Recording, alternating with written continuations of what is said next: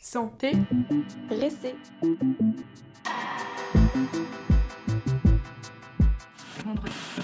Notre système de santé est inefficace, injuste et périmé. Nous avons un système de santé extrêmement solide. Ah 1,8 milliard entre 2018 et 2020 pour l'endame hospitalier.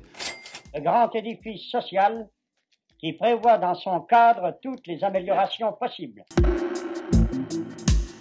Bonjour et bienvenue sur S'intéresser, le podcast qui vous aide à comprendre notre système de santé. Grâce à nos épisodes, vous redécouvrirez des sujets aussi communs que mal compris. Dans cette première saison de 6 épisodes, nous vous proposons de décrypter ensemble le fonctionnement et les enjeux de différentes cartes du système de santé que nous utilisons au quotidien. Moi, c'est Laure, et je vous propose une immersion au cœur de notre système de santé. Et surtout, n'oubliez pas, s'intéresser, c'est le premier pas pour comprendre.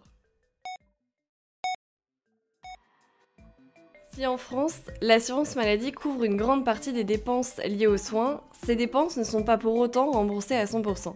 Pour remédier à cela, la plupart des Français souscrivent à des assurances complémentaires leur permettant d'être davantage remboursés. Cependant, même avec ces souscriptions en plus, il reste toujours une part des dépenses à la charge du patient. Ce montant, c'est ce qu'on appelle le reste à charge. Le reste à charge est communément défini comme étant le montant restant à payer après que l'assurance maladie et les assurances complémentaires aient financé leur part respective. Pour un patient, c'est donc ce qui lui reste à payer de sa poche une fois qu'il a donné sa carte vitale et sa carte d'assurance complémentaire. La définition du reste à charge est multiple, nous avons donc choisi de ne vous en présenter qu'une dans cet épisode. Sa définition varie notamment au niveau international. Pour en revenir au sujet du jour, il faut savoir qu'en 2017, le reste à charge s'élevait à 370 euros par habitant en France, contre en moyenne 550 euros en Europe. Si le but des autorités de santé est d'encourager la population à être en bonne santé, et donc à aller consulter des médecins, le reste à charge peut apparaître comme un frein car il représente une dépense non remboursée. Nous pouvons donc nous demander pourquoi a-t-il été mis en place et quel est son intérêt? Dans cet épisode, nous allons revenir sur la fonction ainsi que l'utilité du reste à charge.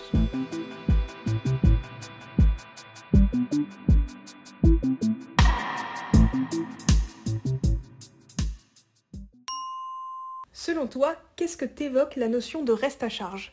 Alors je dirais que c'est euh, ce qui reste à payer après avoir été remboursé de la sécurité sociale et de la mutuelle. Il est inégal en fonction de la mutuelle ou de la surmutuelle qu'on prend. Il est toujours trop important pour euh, celui qui paye. Et je, pense que certains ne prennent pas, enfin ne vont pas aller chez le médecin, chez le dentiste parce que cette partie de reste à charge étant trop importante, ben, ils préfèrent ne pas y aller. Le reste à charge correspond à la somme à payer une fois la prise en charge effectuée par l'assurance maladie et par les complémentaires santé. Si un patient ne souscrit pas à une assurance complémentaire, alors il ne bénéficie pas d'un remboursement complémentaire, donc son reste à charge est plus important. Le reste à charge, c'est donc une somme d'argent qui est payée à un professionnel de santé sans que ce montant soit remboursé par l'assurance maladie ou une complémentaire santé. Or, si la participation de l'assurance maladie est plus ou moins toujours la même, quel que soit le patient, les assurances complémentaires, elles, ne remboursent pas les mêmes montants à leurs assurés, car ce remboursement dépend du type de contrat signé entre l'assureur et l'assuré. En d'autres termes, tous les Français ne sont pas égaux face au reste à charge. Ceux ayant une très bonne complémentaire santé paieront un très faible reste à charge, tandis que ceux ayant une complémentaire santé avec une couverture plus faible en paieront un plus important. Est-il possible de ne payer aucun reste à charge? Il existe en effet quelques cas de figure où les patients n'en payent pas. Il s'agit entre autres des personnes en affection longue durée, dites ALD, qui en raison de leur état de santé bénéficient d'une prise en charge à 100% par l'assurance maladie. Aujourd'hui, en France, 29 maladies sont reconnues en tant qu'affection de longue durée, comme l'asthme par exemple. Cette liste est d'ailleurs disponible en ligne sur le site de la Sécurité sociale. Cette prise en charge à 100% concerne aussi les patients en hospitalisation longue durée. Sur quoi le reste à charge s'applique-t-il? Le reste à charge s'applique sur tous les types de consommation de soins et de biens médicaux. Selon l'INSEE, on entend par consommation de biens et de soins médicaux, je cite, les soins hospitaliers, les soins ambulatoires, comme les médecins généralistes ou le dentiste, les transports sanitaires, les médicaments et les autres biens médicaux, tels que l'optique, les prothèses ou encore les pansements. Sont exclues cependant de cette définition les dépenses de soins aux personnes handicapées et aux personnes âgées en institution. Nous avons désormais vu ce qu'était le reste à charge et comment il s'appliquait. Mais nous n'avons pas encore répondu à nos deux principales questions, à savoir pourquoi il existe et quelle utilité il a.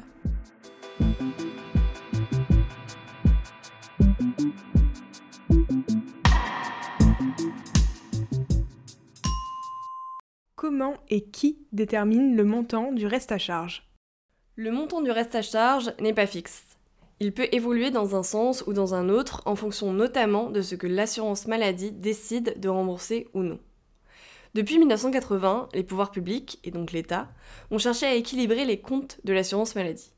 Les dépenses de soins et de biens médicaux étant supérieures aux recettes de l'assurance maladie, un déficit se creuse tous les ans, c'est de ce déficit que naît en partie le célèbre trou de la Sécu. Pour ce faire, certains soins sont remboursés, voire déremboursés. L'exemple le plus récent est celui de l'homéopathie.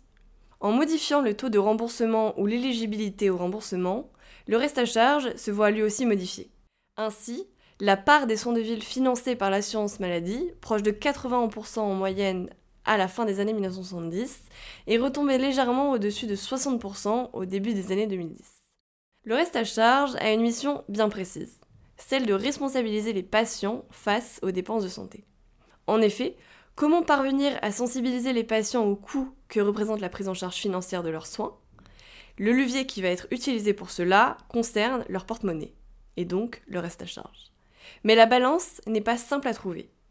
Comment trouver un montant qui, d'un côté, responsabilise les patients tout en ne pénalisant pas leur santé et en prenant en compte leurs dispositions à payer pour leur santé? Est-ce que tu penses qu'en France, on a un reste à charge qui est plus élevé ou plus faible que dans d'autres pays du monde?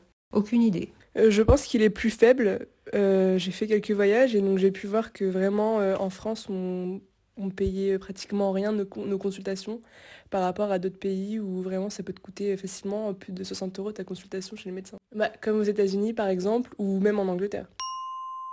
Dans les pays où le reste à charge des patients est extrêmement élevé, comme aux États-Unis par exemple, les chercheurs observent que beaucoup de patients renoncent à se faire soigner. Ils préfèrent utiliser leurs ressources financières pour d'autres biens qu'ils jugent alors plus utiles sur une période donnée. C'est ce qu'on appelle le non-recours aux soins. Le non-recours aux soins est problématique car il induit un retard de prise en charge qui conduit à des états de santé plus graves, nécessitant alors des soins plus importants et de facto plus coûteux. La réduction du reste à charge est donc une solution pour inciter la population à se faire soigner, particulièrement pour les plus modestes. A contrario, certains patients, puisque bien couverts par leur assurance santé, peuvent consommer davantage de soins tout en se sachant remboursés, et cela va créer un nouveau paradoxe, le risque moral ex post, c'est-à-dire qu'un patient, pour une pathologie donnée, va surconsommer des soins et biens médicaux inutiles, conduisant alors à une augmentation de ses coûts pour l'assurance maladie et les assurances santé complémentaires. C'est une clé d'explication de l'existence du reste à charge. Il permet aussi d'éviter un risque moral ex post trop important. Effectivement, un reste à charge trop faible, voire inexistant, ne tend pas à sensibiliser suffisamment la population au coût que représente une forte consommation de soins et biens médicaux.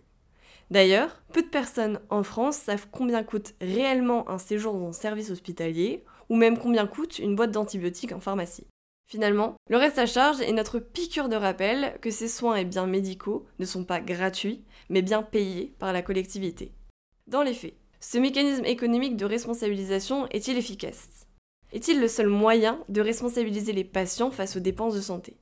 N'y a-t-il pas d'autres outils pour réduire les dépenses de santé?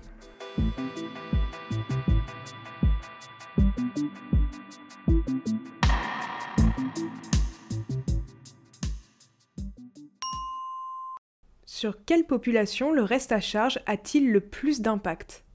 Sans grande surprise, le reste à charge a le plus d'effet sur les revenus les plus modestes. En effet, les plus modestes ont généralement de moins bonnes complémentaires santé et de ce fait ont donc un reste à charge plus important. Pour vous donner un ordre d'idée, selon un rapport du Sénat de 2022, la sécurité sociale rembourse surtout les dépenses hospitalières et les transports sanitaires. Or, les soins de ville et les dépenses en médicaments sont les deux postes de dépenses principaux en santé pour les ménages. Autrement dit, ce sont les dépenses de santé les plus courantes qui pèsent le plus sur les dépenses des ménages. Si vous souhaitez en savoir plus sur les effets de la crise sanitaire de la Covid-19 sur les inégalités d'accès aux soins ou des restes à charge ont atteint des niveaux dits catastrophiques, on vous laisse aller checker les ressources complémentaires avec le dossier thématique de l'IRDES paru en avril 2021, les restes à charge ou les dépenses de santé catastrophiques en France et à l'étranger. Pour terminer cet épisode, on va mettre en lumière deux pistes qui pourraient réduire la charge directe du reste à charge sur les usagers. Ce ne sont que deux pistes parmi d'autres qui posent des questions elles aussi, avec des bénéfices mais aussi des limites. Pour chaque positionnement, il est vraiment nécessaire de se questionner sur la population touchée ainsi que sur les effets désirés. La première piste concernerait les professionnels de santé. Serait-il possible de responsabiliser aussi les professionnels de santé face aux prescriptions de soins? On l'a vu, les ménages doivent principalement supporter des dépenses de soins liées aux soins dispensés en ville, comme une consultation chez le médecin généraliste, et les dépenses liées à l'achat de médicaments. Façon de réduire le nombre de remboursements de soins versés par l'assurance maladie serait donc de prendre le problème à la racine. En d'autres termes, mieux réguler le nombre de prescriptions permettrait d'en réduire le nombre et donc de limiter le nombre de remboursements. En économie, augmenter intentionnellement la demande d'un bien alors que cela n'est pas nécessaire s'appelle la demande induite. Comment ce concept s'applique-t-il à la santé? La demande induite prend la forme d'un médecin qui peut recommander et imposer une prestation de service médical différente de celle que le patient choisirait s'il détenait la même information que lui. En d'autres termes, il y a une asymétrie d'information. La demande induite est engendrée par le monopole de la connaissance médicale des médecins, associée à la faible sensibilité des patients au prix. C'est-à-dire que les médecins peuvent adresser leurs patients auprès d'un autre confrère, induisant alors une nouvelle dépense de soins. De même, aujourd'hui en France, les médecins ont le quasi-monopole de la délivrance de prescriptions, vous permettant d'obtenir en pharmacie votre traitement. L'enjeu de ce point réside dans le fait de trouver un équilibre. Continuer à faire en sorte que les patients consultent et que les médecins prescrivent des soins adaptés et nécessaires en évitant une surprescription qui induirait alors des surcoûts non pertinents à l'assurance maladie pour des gains de santé des patients non significatifs. La formation des professionnels de santé, le suivi des recommandations de la Haute Autorité de Santé ou encore la mise en place de bonnes pratiques permettent de limiter cette demande induite. La deuxième hypothèse concernerait les personnes payant des impôts en France. Qui a mis en place la CSG et dans quel but? La CSG, c'est la contribution sociale généralisée. La CSG a été créée en 1991 par Michel Rocard. À l'époque, le Premier ministre socialiste déplore que le financement de la protection sociale repose presque exclusivement sur les cotisations salariales, sur les salaires, donc sur le travail. Avec la CSG, on généralise le financement de la Sécu à l'ensemble des revenus, salaires, retraites, indemnités chômage, patrimoine, placement financier, revenus des jeux. Avec cet élargissement de l'assiette, l'objectif est alors d'alléger les cotisations sur les salaires, mesure de justice sociale, et de réduire le coût du travail, compétitivité. À la suite de la mise en place de la contribution sociale généralisée, autrement appelée CSG, la sécurité sociale devient financée en grande partie par la CSG plutôt que par les cotisations sociales. Si on décortique les trois mots, c'est donc un impôt, contribution, qui permet de financer la protection sociale et qui est généralisé à l'ensemble des revenus des personnes qui résident en France. On comprend ainsi que ce serait une solution qui viendrait en amont de la dépense de soins. Ainsi, toute personne qui travaille ou qui paie des taxes contribue à financer la caisse d'assurance maladie. Pour idée, en 2021, le montant des recettes de l'assurance maladie s'élevait à 209,4 milliards d'euros. En augmentant la part des cotisations sociales et des impôts allant aux caisses de l'assurance maladie, les recettes de cette dernière seraient augmentées, conduisant alors à un meilleur remboursement des soins. En 2022, la CSG représente 25% des ressources de la branche famille et les cotisations sociales s'élèvent à 38% pour l'ensemble des régimes de base. Si vous voulez en savoir plus sur la structure des ressources de l'assurance maladie, rendez-vous dans les ressources complémentaires. Vous commencez à y être habitué. Il faut cependant noter que depuis les années 1950, la couverture de la sécurité sociale n'a fait qu'augmenter, de 51% à 80% de nos jours. Cette hausse de la couverture s'est déjà accompagnée d'une hausse des prélèvements.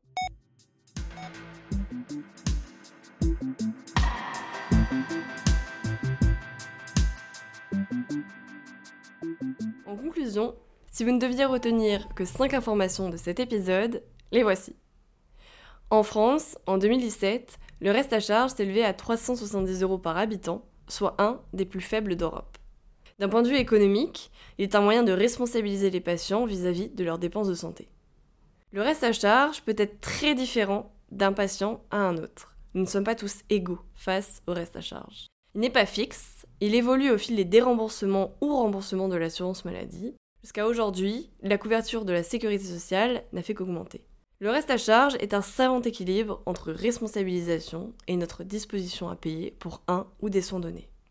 Si votre curiosité dépasse les informations que vous avez apprises durant cet épisode, vous pouvez approfondir le sujet du jour avec les liens et sources en description. Merci d'avoir écouté cet épisode, nous espérons qu'il vous a plu. N'hésitez pas à nous faire des retours sur cet épisode sur notre compte Instagram, c'est essentiel car ils nous permettent de vous proposer des supports qui correspondent au mieux à vos envies et besoins d'apprentissage. Merci